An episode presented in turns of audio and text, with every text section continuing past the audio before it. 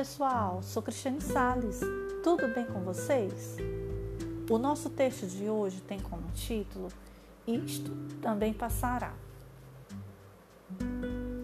Uma vez, um rei disse aos sábios da corte: Estou fabricando um precioso anel. Adquiri um dos melhores diamantes possíveis. Quero esconder dentro dele uma mensagem que possa me ajudar em momentos de desespero total e que ajude meus herdeiros e os herdeiros de meus herdeiros para sempre. Tem que ser uma mensagem pequena, que caiba debaixo do diamante. Todos que escutaram eram sábios, eruditos, que poderiam escrever grandes tratados, mas uma mensagem como esta, mais de duas ou três palavras que pudesse ajudar em momentos difíceis, eles pensaram Procuraram em livros, mas não puderam achar nada. O rei tinha um velho criado que também tinha sido criado de seu pai. A mãe do rei morreu cedo e esse criado havia cuidado dele. Então, era tratado como se fosse da família. O rei sentia um imenso respeito pelo velho homem, de forma que também o consultou. E este lhe falou: Não sou um sábio, nem um erudito, nem um acadêmico, mas conheço uma mensagem. Durante minha vida no palácio, conheci todos os tipos de pessoas e em uma ocasião conheci um místico.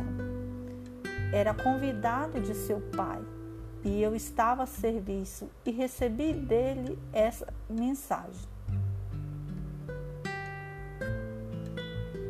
Velho homem escreveu a mensagem em um pequeno papel, dobrou e entregou ao rei. Mas não leia, disse ele. Mantenha escondida no anel. Somente abra quando não se tiver outra saída.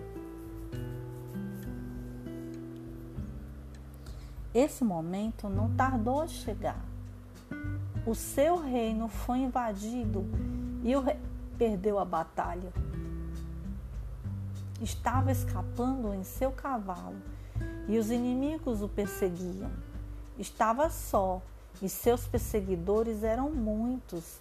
Chegou em um lugar onde o caminho havia acabado, totalmente sem saída.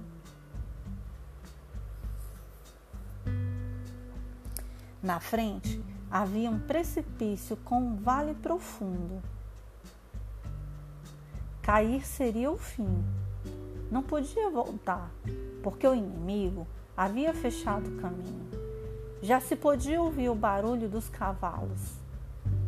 Não podia continuar e não havia outro caminho. De repente, lembrou do anel, abriu-o, tirou o papel e lá encontrou uma mensagem pequena, tremendamente valiosa que simplesmente dizia: Isto também passará. Enquanto lia a mensagem, sentia que caía sobre ele um silêncio.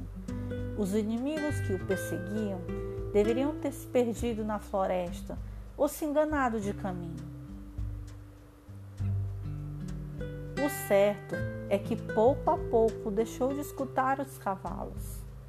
O rei sentia-se profundamente grato ao criado e ao místico desconhecido. Aquelas palavras eram milagrosas. Dobrou o papel, pôs novamente no anel, juntou os seus exércitos e requisitou o reino.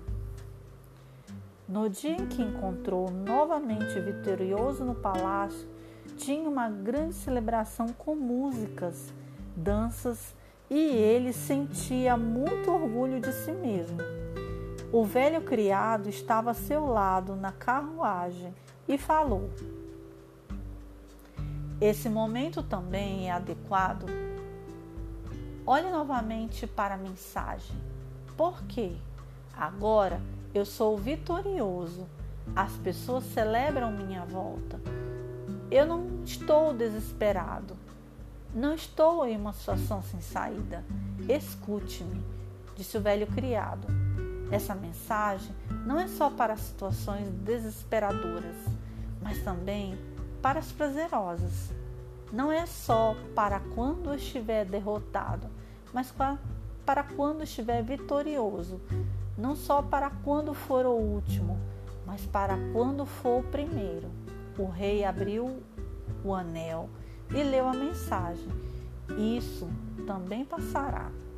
Novamente, senti a mesma coisa, o mesmo silêncio em meio à multidão que celebrava e dançava, mas o orgulho e o ego havia desaparecido.